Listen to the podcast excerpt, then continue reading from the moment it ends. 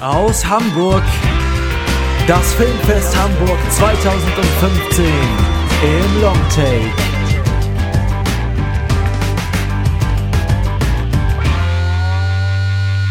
Moin Moin, hallo und herzlich willkommen aus der schönsten Stadt der Welt, Hamburg. Wir sind die Crew des Longtake Podcasts und wir berichten vom Filmfest Hamburg 2015 live und in Farbe oder aufgezeichnet und nicht in Farbe, gar nicht irgendwie Gar keine, vergleichbar. gar keine Bilder. Gar keine Bilder. Okay. Wir sind hier zu dritt auf dem Filmfest Hamburg 2015 und mit wir und zu dritt meine ich mich, Johannes, aber vor allen Dingen meine Co-Moderatoren und Gäste in Hamburg, die heute angereist sind, nämlich Lukas Markert, hi, Hallo? und ähm, Lukas Bawenschik, moin moin. Hi. Ja, wir reden heute über ein paar Filme. Lukas M. und ich haben schon gerade Son of Saul gesehen, über den wir gleich noch reden werden. Lukas B. hat den schon auf dem Filmfest in San Sebastian gesehen.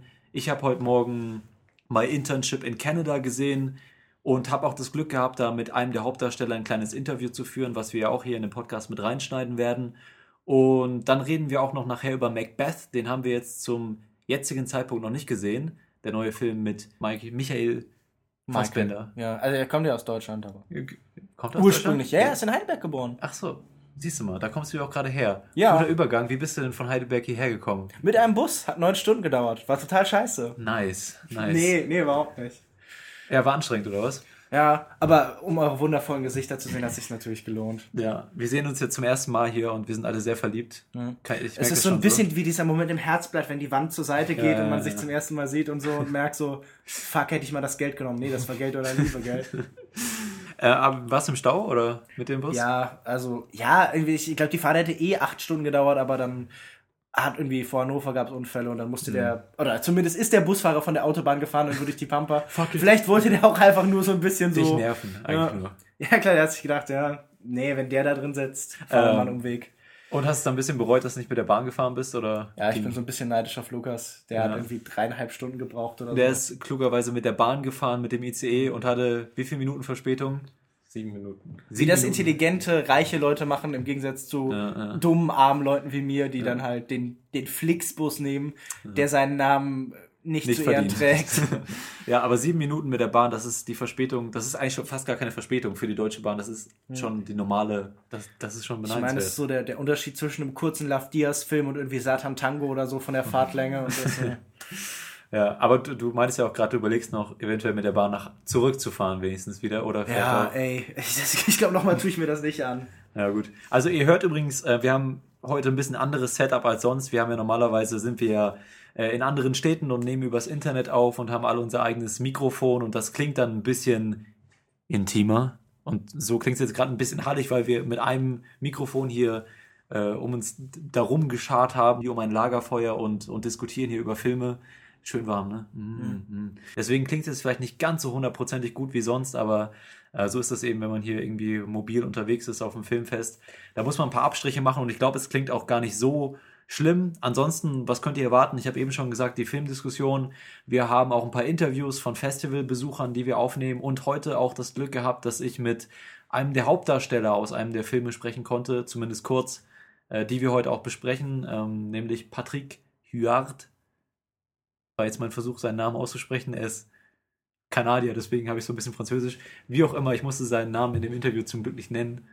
Ähm, deswegen weiß ich das nicht so genau. Aber er ist ein sehr netter Kerl. Wir haben uns kurz unterhalten, war sehr schön. Das hört ihr dann hier auch noch in, in dieser Episode. Und ich würde sagen, lasst uns doch einfach mal beginnen, über die Filme zu reden. Ja. Und zuerst haben wir das Son of Saul. Und damit ihr wisst, worum es da geht, hören wir einmal kurz in den Trailer rein. Wenn ich denn überhaupt einen Trailer zu dem Film habe. Ich denke, es Wir gibt einen sehen. Trailer. Ja, es gibt Ja, einen Trailer. ja. Ansonsten hören wir jetzt einen Bumper oder den Trailer. Ihr werdet es wissen, wenn ihr es hört. Okay, bis gleich.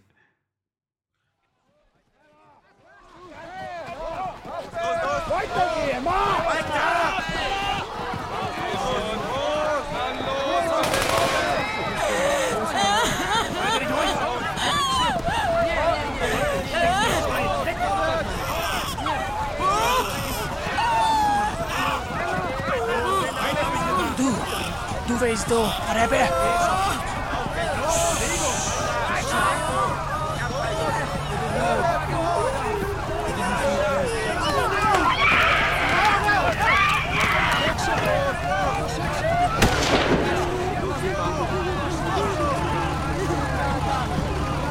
Du, Rebbe.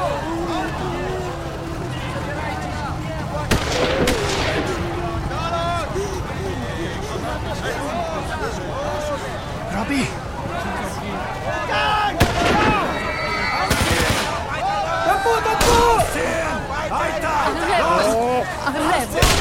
Reb! Reb!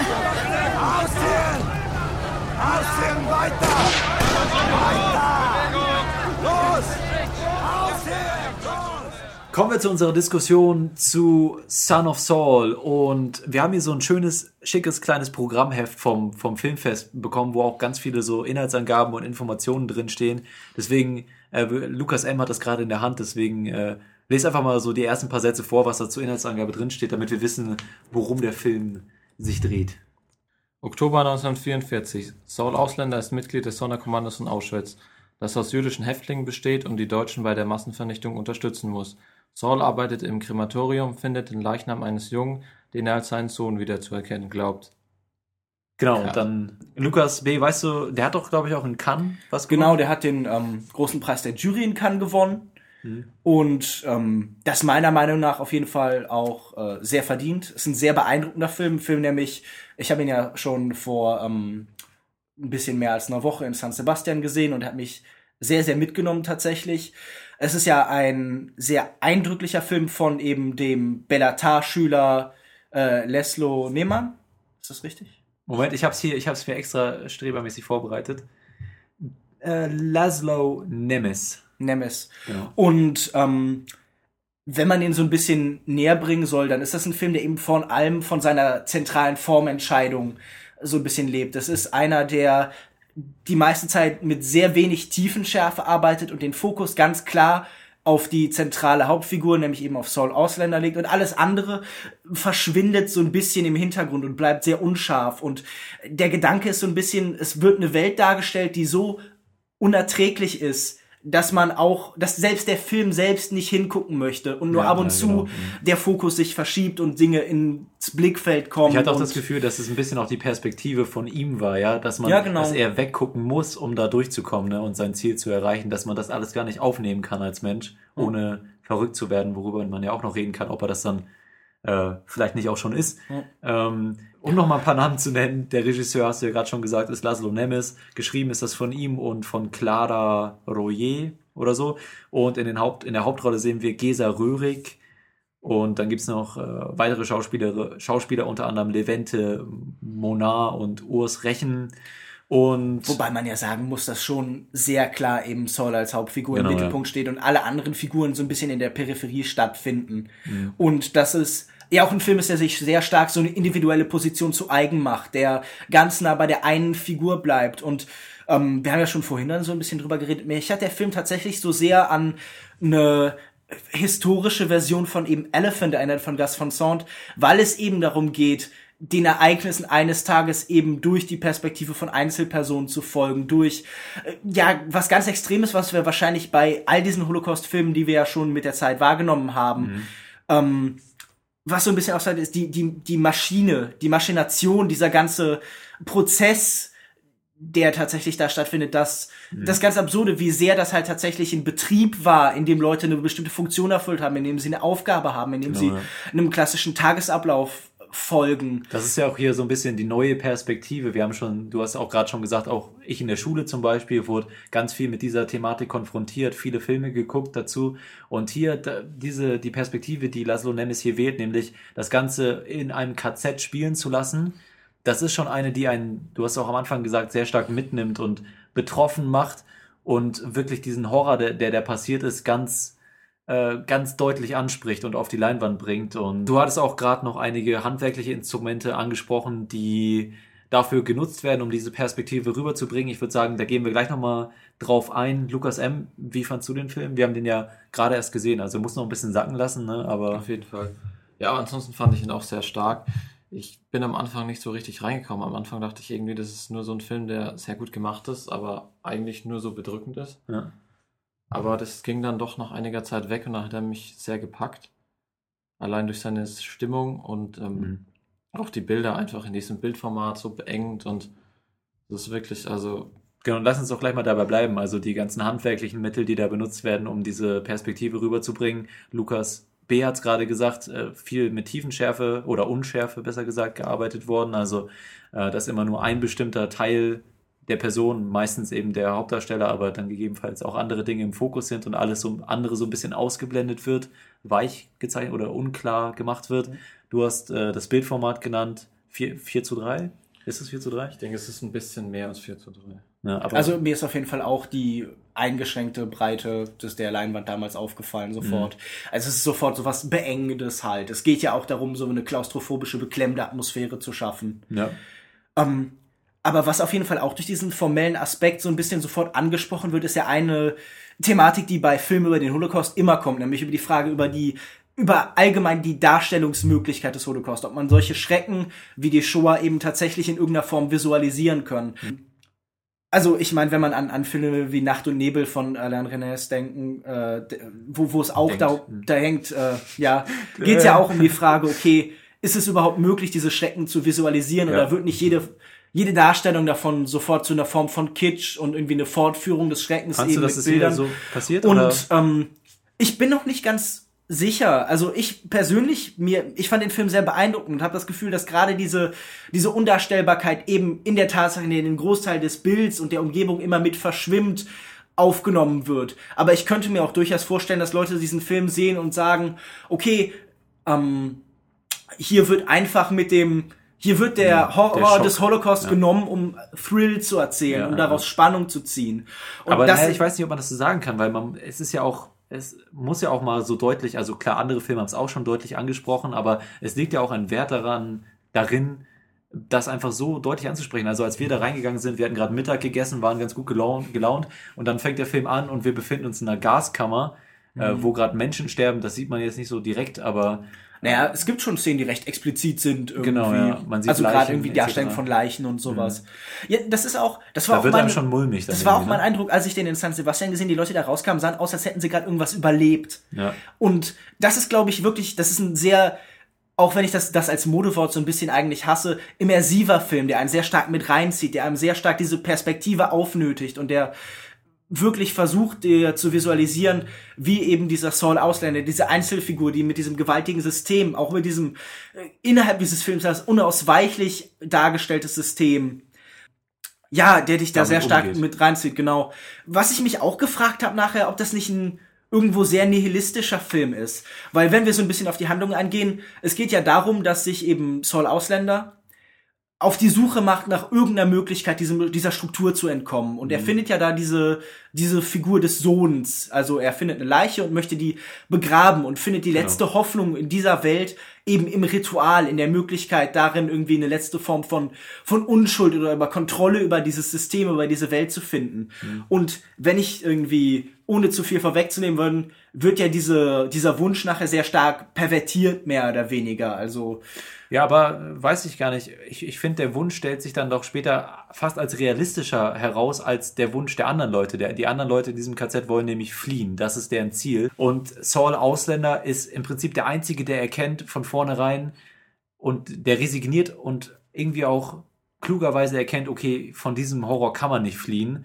Und, und sich dann eben, wie du schon sagst, in diesem Ritual nochmal ein Ziel sucht, was, was er eventuell verwirklichen kann. Und klar, so eine letzte Geste des Widerstandes. Genau, ja. Und das fand ich sehr interessant. Und du meinst auch gerade, Ja, aber darf ich noch mal da Ja, kurz bitte. nachhaken, bevor wir weitergehen? Ähm, du sagst, okay, er, er kennt das realistisch.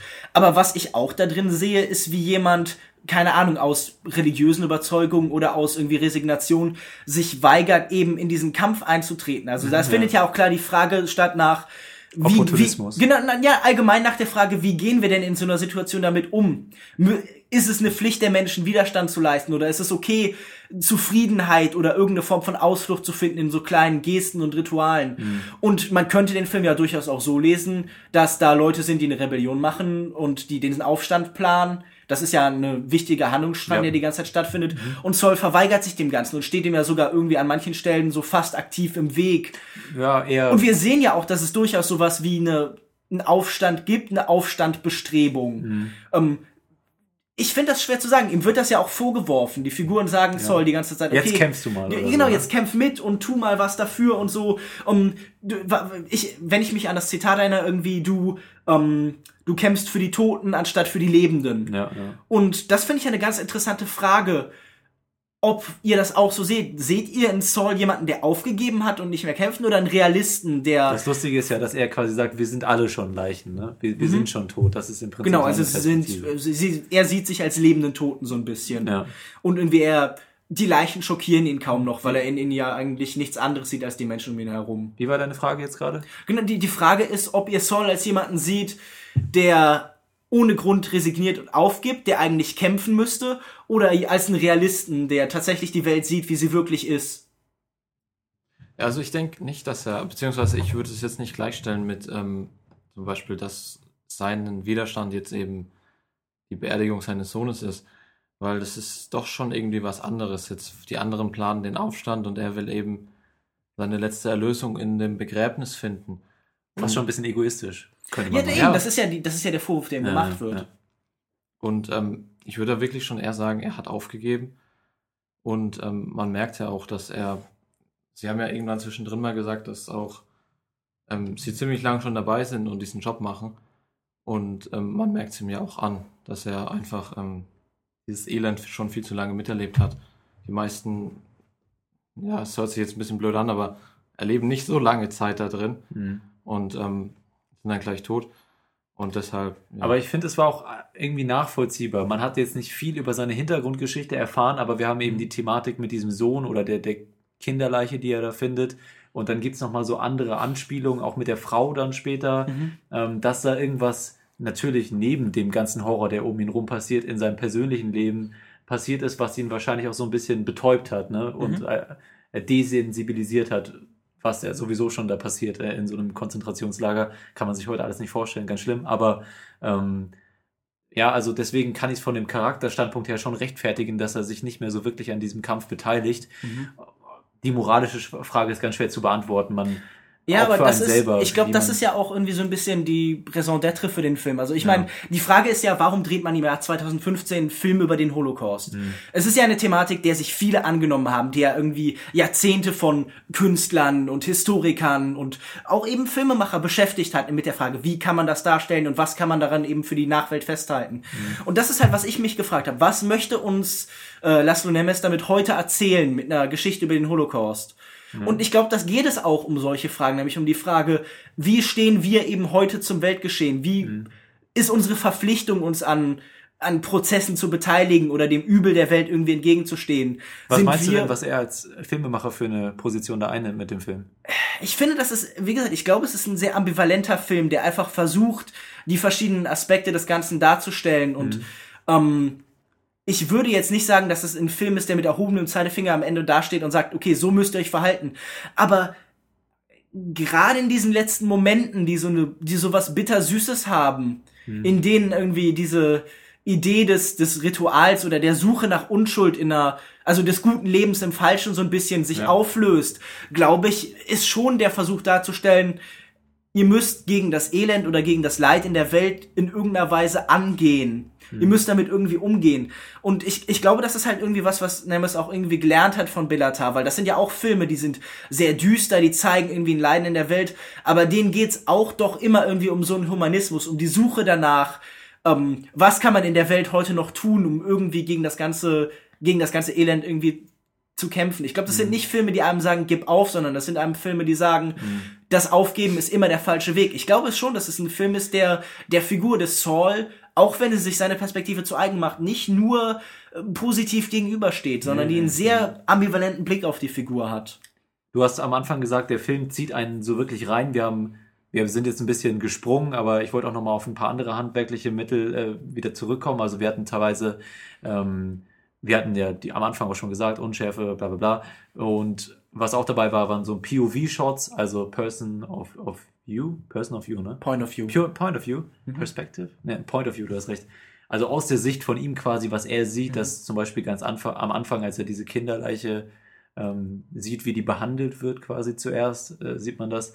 Und das zieht einen natürlich rein und auch ein ganz wichtiges Stilmittel ist der Long Take, der häufiger in dem Film benutzt wird. Also, dass Sequenzen sehr, sehr ohne zu schneiden gefilmt werden und quasi wir begleiten ihn als Zuschauer. Wir, wir gucken ständig über seine Schulter, sehen das, was er sieht, was er nicht sieht oder nicht sehen will. Ja. Das bekommen wir alles so mit, quasi aus seiner Perspektive. Und das bringt natürlich den Zuschauer auch sehr, sehr nah an den Charakter und, und diese Situation im KZ, dass man, wir hatten bei Victoria darüber geredet, wie dieser One-Take uns quasi zu einem weiteren Bestandteil der Gruppe macht, die durch die Nacht geht.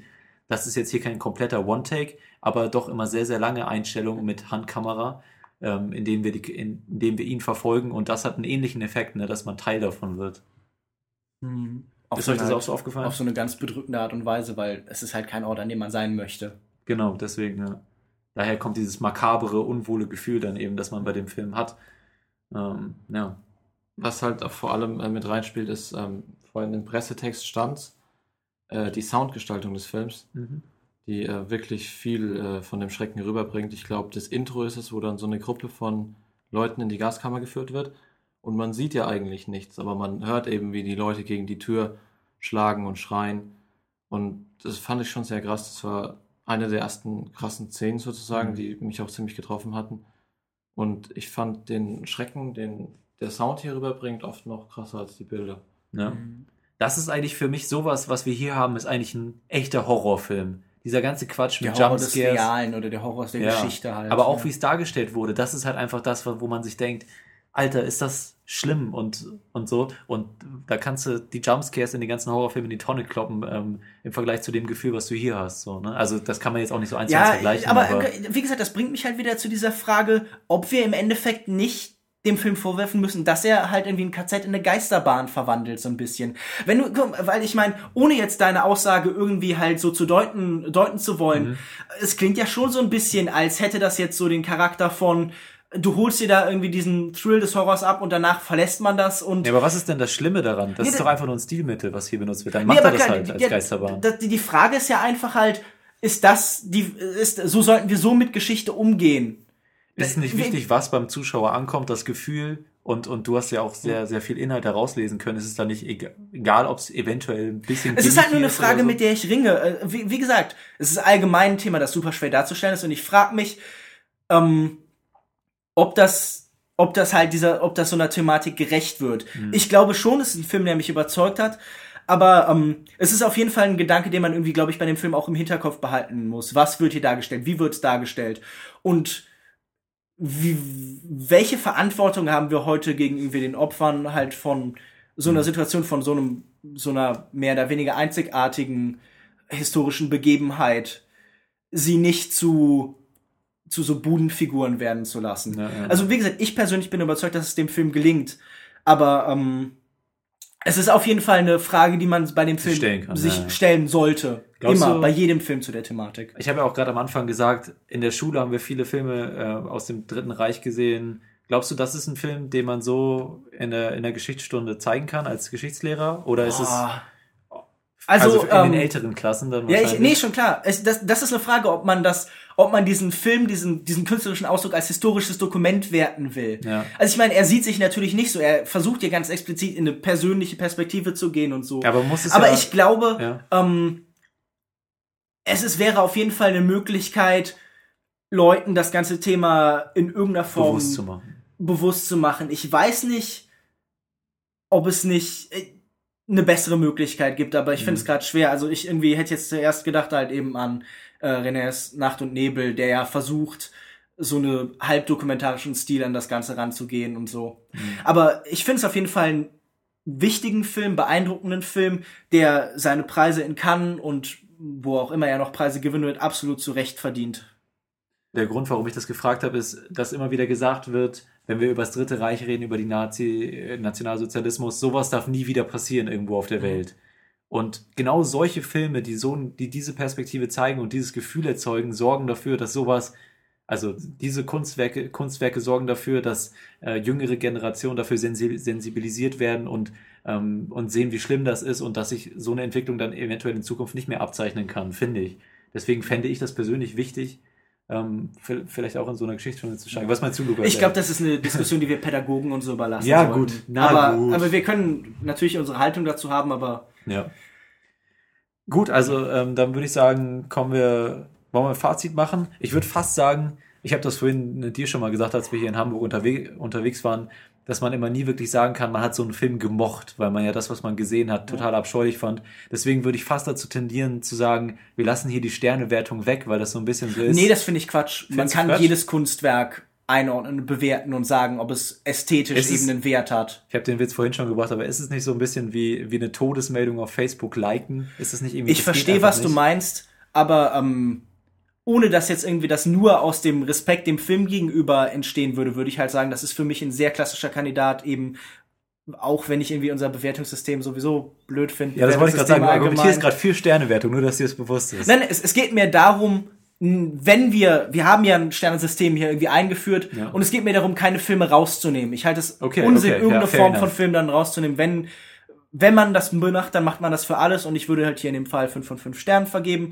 Das ist ein sehr beeindruckender Film, das ist ein wichtiger Film, das ist ein ästhetisch überzeugender Film, das ist ein politisch überzeugender Film, das ist ein Film, der eine Nachwirkung hat, der Dissonanz in einem erzeugt und ähm, aus dem man in irgendeiner Form verändert geht. Also es ist, glaube ich, eine, in irgendeiner Form transformative Erfahrung. Ob das ein langfristiger Prozess ist oder ob man halt nur irgendwie den Schock überlebt, sei mal dahingestellt, aber es ist auf jeden Fall ein Film, ähm, der mich als Filmerfahrung beeindruckt Ja. und mitnimmt und äh, Ja. überzeugt. Also ich schließe mich da, ich brauche gar nichts mehr sagen als mein Fazit. Das war mein Fazit. Ich gebe auch 5 von 5. Äh, stimmt da. Lukas Meinung stimmt da komplett mit meiner überein. Lukas M., wie siehst du das?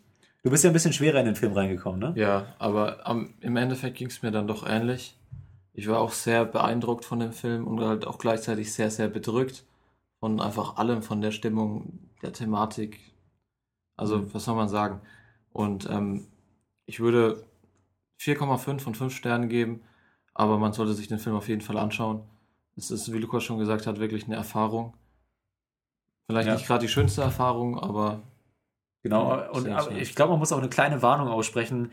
Ich habe zum Beispiel ein paar Leute gehabt, die gesagt haben, bei 12 Years a Slave, sie wollen da nicht reingehen, weil sie das zu bedrückend finden mit dem Aus Auspeitschen und solchen das ist ja auch Sachen. ein Film, dem, dem ja genau die gleichen Sachen vorgeworfen Ja, wurden, die ja. ich jetzt sage, dem auch vorgeworfen wird, er würde halt einen Horrorfilm aus Geschichte machen, Mhm. der eine Wirkung nur über das Explizite erzielt. Das glaube ich hier nicht mal so. Es ist ja ein Film, der jetzt nicht irgendwie über explizite Gewalt funktioniert oder so. Nee, aber durch Sondern- die, durch, durch Stimmung und eben durch das. Es ist halt so ein klassischer, in, in der Hinsicht ist es tatsächlich ein Horrorfilm, weil wichtiger als das, was man sieht, das, was man eben sich vorstellt, ist. Ja, aber die Resultate, die man teilweise sieht, sind auch schon recht explizit. Also man sieht vielleicht Ja, die gut, Handlung stimmt. nicht, aber die Resultate sind auch schon echt ekelhaft. Deswegen würde ich sagen, für Leute, die da ein bisschen sensibler sind, ähm, also man sollte sich den Film auf jeden Fall angucken, meiner Meinung nach, aber vielleicht ist es nicht für jedermann so, ne? Aber gut, also das war unsere Diskussion zu Son of Saul. Ist ja ein bisschen was bei rumgekommen. Und äh, genau, wir reden später noch über Macbeth, habe ich am Anfang schon gesagt. Den haben wir zu dem Zeitpunkt jetzt noch nicht gesehen. Das heißt, wir werden später ähm, mit einem mobilen Mikro dann nach der Vorstellung noch ein bisschen was aufnehmen. Das klingt dann eventuell ein bisschen anders. Ihr werdet das schon mitkriegen dann und hören. Jetzt kommen wir zu einem anderen Film und zwar My, Intern My Internship in Canada. Das ist komplette 180-Grad-Wendung hier, weil das eine Komödie ist, sehr seicht, sanft, lustig. Äh, Das komplette Gegenteil von dem Film gerade, aber ist ja vielleicht auch ganz schön, äh, dass man an einem Tag nicht nur solche Filme sieht wie Son of Saul, ne? Äh, Und dazu kommen wir jetzt und damit ihr wisst, worum es geht, hören wir einmal kurz in den Trailer rein. Bis gleich. Souverain, c'est ça, hein? Oui, oui. Pourquoi tu veux suivre un stage ici, à Rapide, loin de la capitale, loin de tout? Eh bien, j'ai envoyé ma lettre à son député, mais vous êtes le seul qui m'a répondu. T'arrives tout exactement? Pour au presse, exactement. Ok. Pour le stage, je suis en mission, pour apprendre.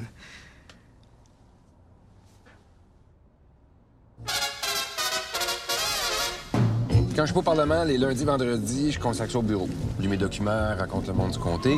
Je suis une fille du Nord, née une nuit d'aurore. Mardi, mercredi, jeudi, je fais du terrain. Tu vas voir, pas ça qui manque par ici, du terrain. Vous voulez quoi aujourd'hui? Commencez, là. Appuyez-nous donc. Y a pas de secret, hein, souverain? Faut rester proche du monde. Je demande un mandat clair au Parlement pour envoyer l'armée. Tu vas voter pour? Quoi? Je vais m'abstenir. T'abstenir? Je vais commencer par régler les problèmes dans le comté, puis je sauverai la planète après. Vous pouvez consulter les électeurs. Vous êtes indépendant. Pas sûr que j'ai le temps pour ça, moi. Quelqu'un qui veut une bière? Monsieur Dibord, venez La députée conservatrice de Pisval en Alberta a annoncé qu'elle s'abstiendra lors du vote sur l'envoi des troupes canadiennes. Conservateur, 155 sièges. Les conservateurs ont perdu un vote. P. L'opposition, 153, pas moi. Vous avez, comment dire, la balance du pouvoir sur la guerre?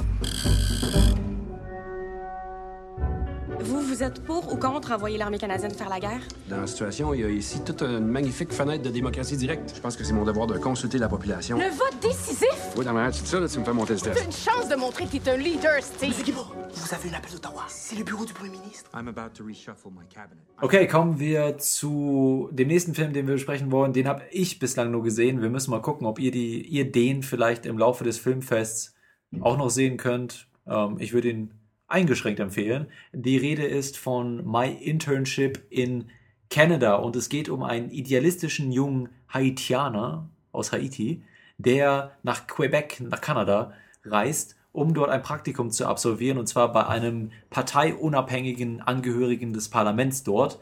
Und gerade als er dann dort ankommt, beginnt sich eine politische Debatte in den Medien und in der Bevölkerung breit zu machen, und zwar darüber, ob Kanada dem Krieg beitreten sollte oder nicht. Welchem Krieg das, Krieg, das kann ich leider nicht genau sagen, weil ich die ersten 15 Minuten des Films verpasst habe.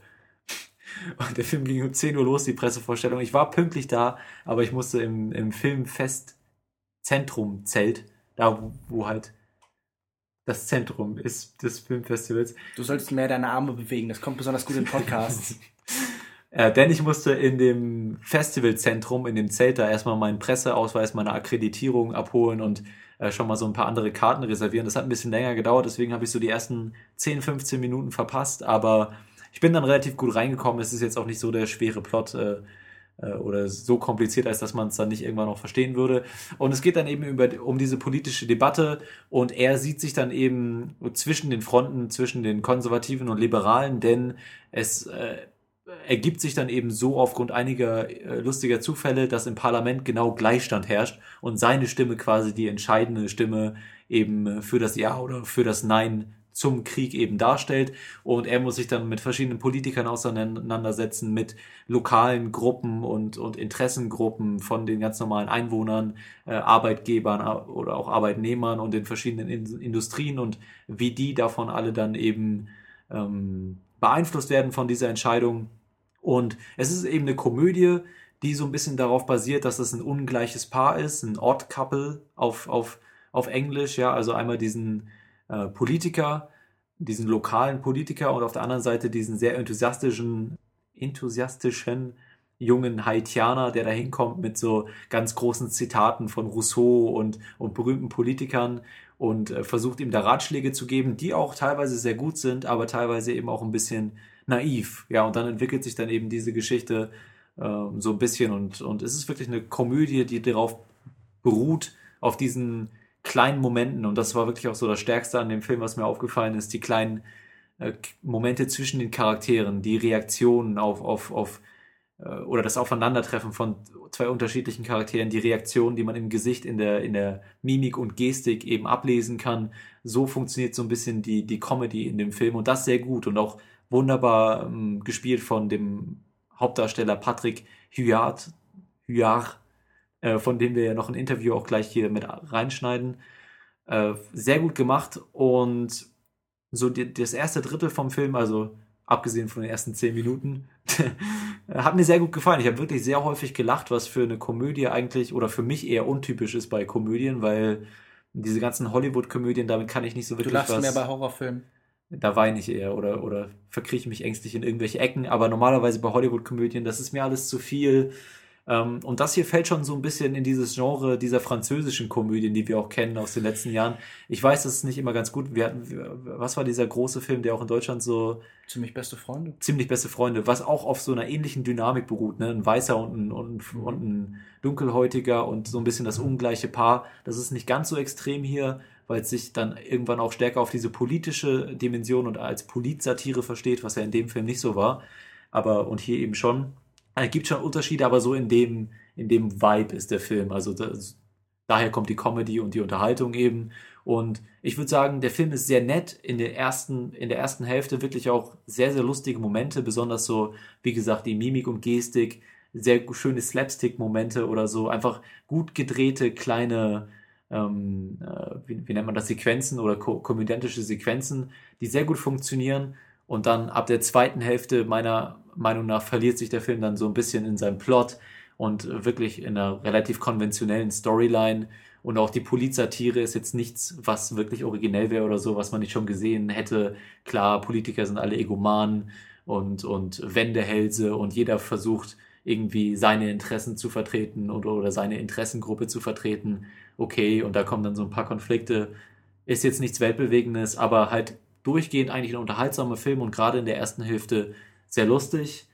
Äh, ich rede jetzt schon eine ganze Weile, ich habe aber nicht mehr so viel, keine Angst. Äh, was mir nicht so gut gefallen hat, war wirklich dieser zweite Teil dieses ungleichen Paares, nämlich der junge Haitianer, der wirklich so sehr stark im Kontrast mit diesem, mit diesem eher etwas konservativen Politiker steht. Und hat für mich nicht so wunderbar funktioniert, weil er sehr viel diese Klischees bedient hat, sehr, da hätten wir dann wirklich dieses überspitzte Gesichtsausdrücke und, und, und äh, wie naiv er rüberkommt. Das war irgendwie echt so ein bisschen zu klischeehaft für mich. So ein früher Eddie Murphy, aber aus Haiti. Genau, und ja, ja, genau. Und ein bisschen unschuldiger, würde ich sagen, mhm. als, als, als ein Eddie Murphy. Und ja, ich weiß nicht. Ich glaube, die meisten Lacher hat wirklich hier der Hauptdarsteller Patrick Huard, Huard, wie auch immer, äh, geerntet, auch äh, in, in, in meiner Vorstellung. Und ähm, ja, ich glaube jetzt, ach so, ja, noch ein paar kleine Sachen, die ich herausstellen wollte. Teilweise sehr clevere Kameraarbeit, wie teilweise mit der Perspektive gespielt wurde und auch mit den Übergängen oder wie teilweise das aufgelöst wurde. Also ist jetzt schwer zu beschreiben, aber die Kamera wird an einigen Stellen sehr originell eingesetzt. Zu welchem Zweck? Ja, ich weiß nicht, ob da so viel mehr dahinter steckt, außer um, um vielleicht dieses Verwirrspiel dieser Politik darzustellen oder so. Aber einfach so ein bisschen Kamerafahrten, die man so vielleicht noch nicht, nicht jedes Mal sieht, wenn man ins Kino geht. Und auch ganz interessant fand ich ähm, die Nutzung der Sprache, weil Kanada ja bekanntermaßen ein Land ist, in dem Englisch und Französisch gesprochen wird. Und das wurde irgendwie ganz clever eingesetzt, wie die teilweise gewechselt haben. Politische Dialoge, gerade eben dieser ein Politiker, auf den er dann trifft, der ein Minister ist oder so, der halt in seiner Über Überheblichkeit ganz äh, perfektes Englisch spricht, ne? Und er immer Französisch redet und er immer auf Englisch antwortet oder so. Und also dass dann die Sprache so ein bisschen auch die, die Unterschiede und genau, genau. die Grenzen zwischen ihnen nochmal so hervorhebt. Genau, und noch so ein paar andere kleinere Momente. Fand ich ganz nett, fand ich eine ganz nette Idee. Also wirklich insgesamt ein Film, den ich so mit dem Adjektiv nett beschreiben würde oder mit dem mhm. Prädikat nett. Ähm, und der wirklich in der ersten Hälfte auch ziemlich lustig ist, finde ich. Also von mir eine eingeschränkte Empfehlung, kann man sich auch ruhig auf dem Festival äh, mal angucken, weil es wirklich ähm, ein netter Film ist. So. Okay. Ja. Ich, du hast mich viel zu stark vergrault mit dieser Einordnung in der Nähe der französischen Komödie. Na, ist, ist aber leider so. Ich glaube, dir wird der auch nicht ganz so gut gefallen. Ich glaube, du fändest ein bisschen zu belanglos und aber vielleicht wird die auch die Comedy für dich funktionieren, weiß ich nicht so genau.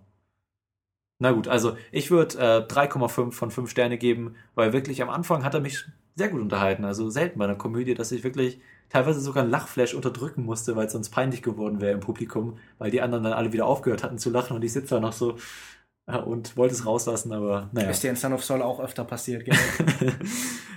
nee, nee, ähm, gut, also 3,5 Sterne von mir und ähm, wenn der hier irgendwann im Kino anlaufen würde und ich denke, das wird er, weil er ja, wie gesagt, in diese Sparte fällt, die hier in den deutschen Kinos auch schon Meinst recht erfolgreich die, war. Die deutschen Programm- und Arthouse-Kinos sind damit ganz gut bedient für ihr Seniorenpublikum. Ja, ich glaube auch, ich meine, ziemlich beste Freunde lief ja auch, oder sowas wie die Sties oder so, auch so eine Willkommen bei den Sties, genau, Belgisch, ja. glaube ich. Ich glaube, die liefen doch auch in den, in den populär, also in den Pop-Kinos. Oder Blockbuster-Kinos, genau, ja. ja. Also deswegen kann ich mir vorstellen und durchaus eine, eine kleine Empfehlung von mir. Äh, ja, wir melden uns dann gleich wieder mit unserer Diskussion zu Macbeth. Die müssen, den müssen wir jetzt gleich erst noch gucken gehen, aber äh, bevor ihr uns über Macbeth und Fassbender schwärmen hört, oder vielleicht auch nicht, wer weiß, mh, hm, hören wir einmal kurz in das Interview rein, das ich glücklicherweise mit dem Herrn Patrick, Patrick Huard führen, könnt, führen konnte, der hier eben in dem Film diesen Politiker und auch den Protagonisten eben verkörpert. Wirklich ein sehr, sehr netter Typ, der äh, sehr ruhig und, und, und offen alles beantwortet hat. Auch, und ach ja, ich muss dazu sagen, es war sehr früh und ich war sehr überrascht von dieser Möglichkeit, ihn zu interviewen, weil einfach äh, am Ende der Vorstellung kam da so jemand rein und sagte, ach ja, übrigens, zufälligerweise haben wir hier noch den Hauptdarsteller, falls jemand mit ihm reden möchte. Und da war ich ein bisschen überrumpelt und es wollten komischerweise auch gar nicht so viele Filmkritiker mit dem reden, was ich ein bisschen komisch fand. Da stand er dann teilweise so ein bisschen wie nicht abgeholt da in der Ecke. Aber dann ha- haben sich da teilweise ein paar Frauen um ihn rumgruppiert Mhm. und ich habe mich dann auch dazu gestellt und auch ein paar Fragen. Ähm, Du hast dich dann auch zu den Frauen gestellt. Genau, ja. Und zu ihm natürlich. Er ist ein sehr attraktiver Mann. Fast schon Peter Dinklage-like. Just saying. Okay. Ähm, und äh, leider sind mir so ein bisschen in, äh, ich war auch ein bisschen aufgeregt, so ein paar englische, grammatikalische Fehler unterlaufen. Aber hey, es war früh, es war spontan, ich war aufgeregt. Verzeiht es mir, man kann trotzdem alles verstehen und okay, viel Spaß mit dem Interview. Das dauert so ungefähr acht, neun Minuten, vielleicht schneide ich noch ein bisschen was raus und danach melden wir uns mit unserer Diskussion zu Macbeth. Alright, bis gleich. really loved the movie. Thank you. Um, what I really liked about it was the little moments between the characters, like the little reaction shots, and they were really funny and, and made for a great comedy. I think. Do you found those hard to achieve, or?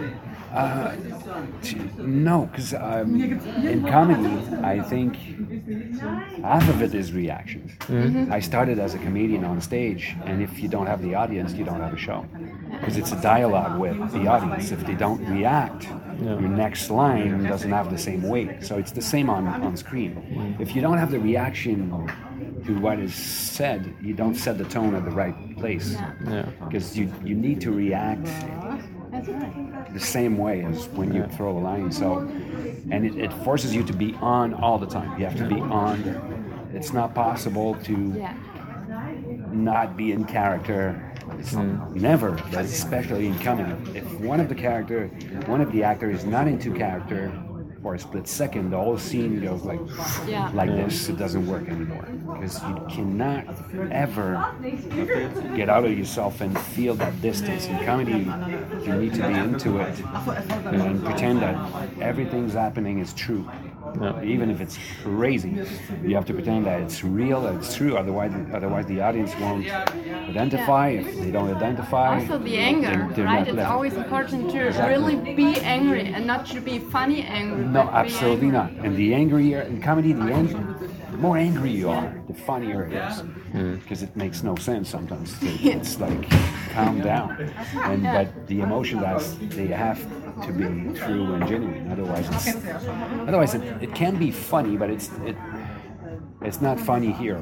Yeah. I like it when it's funny in the chest when you when you laugh and then a week later you see a situation that's exactly the same as in the movie and you Yeah. laugh again because you go like man Yeah, like with the food, I I really could- love that when he played piano and you tried Yeah, to this was- eat. that was good. Because eating sometimes it's so weird. yeah and and the scene is, this piano song is so long Yeah. and he's Just so goes out on. of place so out of place he's, Yeah. he's used to be with truckers and hockey players and now he's listening to this and he doesn't he wants to be there but he doesn't know how to behave at all that was fun to play.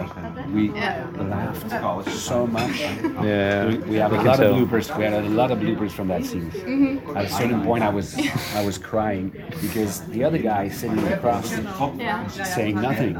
His, uh, his name is alexis martin. He's a very very well-known actor in quebec. Theaters and, and really edgy stuff. Yeah. and he did it he did that small part Yeah. because he's a good friend of from the di- director Yeah. and he cracks me up. Just like Just keeps a straight yeah, face. doing and there, actually you cannot you don't know if he is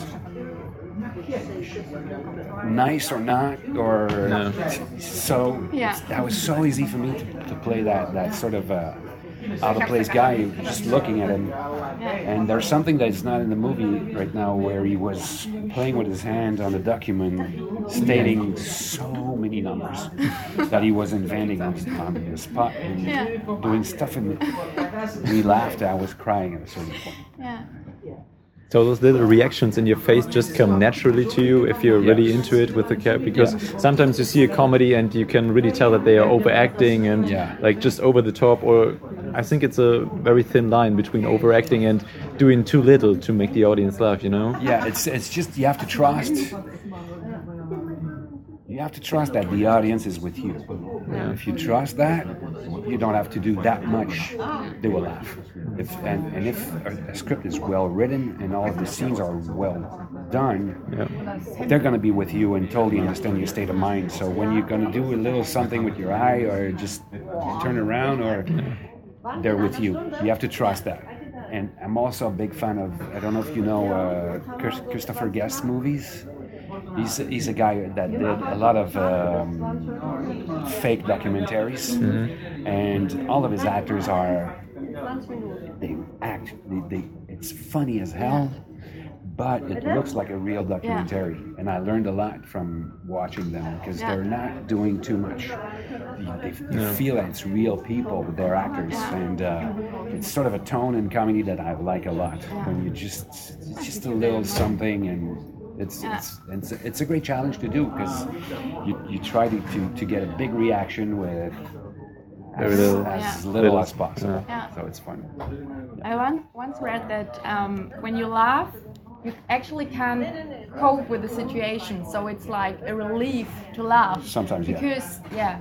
So um, sometimes when I think the, the world outside makes no sense, you laugh. Yeah. So And that's why comedy is good for, for Exactly. things that make no sense politically. Yeah.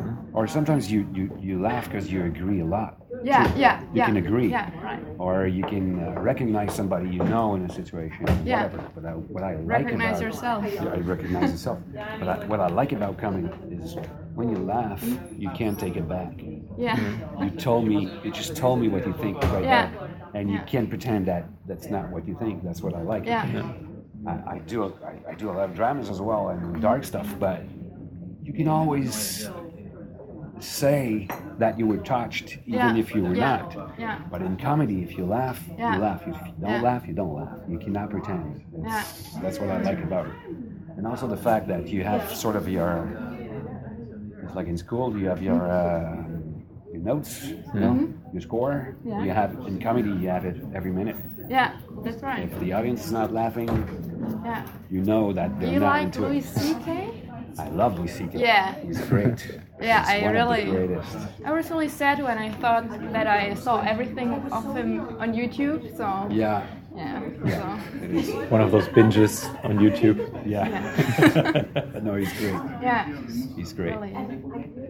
And I once read that one reason why he might be so funny is that he doesn't take himself serious as well, or not that serious. So No. some people are sometimes making joke about jokes about others, but only about others, Yeah. as if they were like the Oh, he- center. he's always talking about his his family, his Yeah. behavior. Yeah. He's always self-depreciating himself, and uh, a lot of uh, uh, American average people identify with him like instantly because he looked like that guy that lives Yeah. next door, and, Yeah. but he's so brilliant Yeah. at the same time. You probably seen this one. One of my favorites is when he, he talks about his kids when they, they play hide and seek and how this girl is so bad and he bashes her like she's bad and Yeah. I stop pretending that I can see her I see Yeah. you you're, you're bad do try something else and he's He's really honest about those things. yeah, Yeah, about great. many things. Like Exactly. sometimes even the audience is like, because they it's Yeah. true to themselves. exactly exactly that's the great thing about comedy Yeah. All right. Well, thank you. thank you Yeah, very much thank you. I really like the movie and was really. Is it okay that I recorded the conversation? Yeah, no problem, had? yeah. All right. no problem Great. Have a nice day in Hamburg.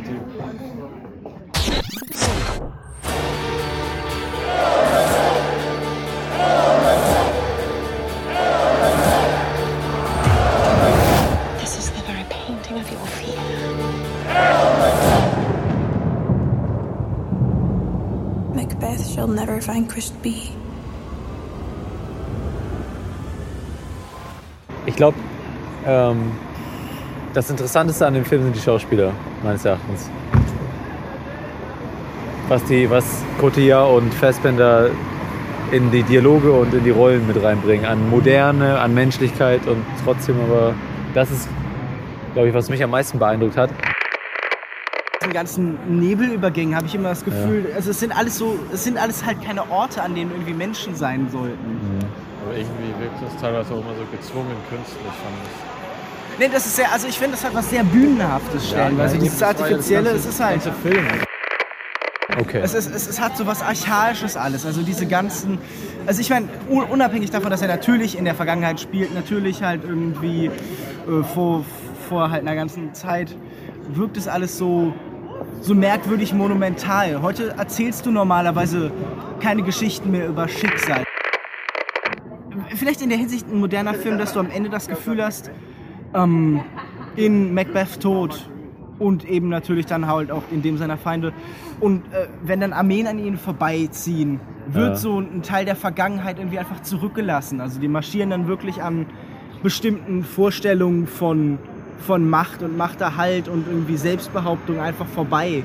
Also ich habe schon das Gefühl, dass es ein Film ist, der so ein bisschen den, den Übergang in die Moderne auch mit begleitet. Also irgendwie hat man das Gefühl, am Ende gehen alle irgendwie in eine neue Zeit. Auch dass jetzt eine gute ist, irgendwie wenn da roter Nebel wabert und so, das ist dann eine ganz andere Frage. das letzte Bild lässt anderes vermuten. Ja, eben, also das ist jetzt irgendwie eine der. Eigentlich heißt es am Ende, alles wird so weitergehen, wie wir es gerade gesehen haben. Sag ich mal so, es, es wird sich was verändern oder so, aber halt nicht wirklich, Ja, sondern genau, nur ja. im, so, so, so oberflächlich halt. Ja. Neue Generationen werden halt irgendwie so weitermachen wie die davor. Gut, also ich würde sagen, wir können den Film noch ein bisschen sacken lassen und. Ähm, Vielleicht reden wir ja morgen noch ein paar Minuten drüber. Genau, weil jetzt ist auch schon ziemlich spät. Wir haben jetzt, jetzt gleich 12 Uhr und äh, müssen, wie gesagt, das sind jetzt die ersten Eindrücke, 10 Minuten nach der Vorstellung und ähm, wir lassen es auch ein bisschen sacken und besprechen es morgen nochmal und ja, bis dann. Ciao.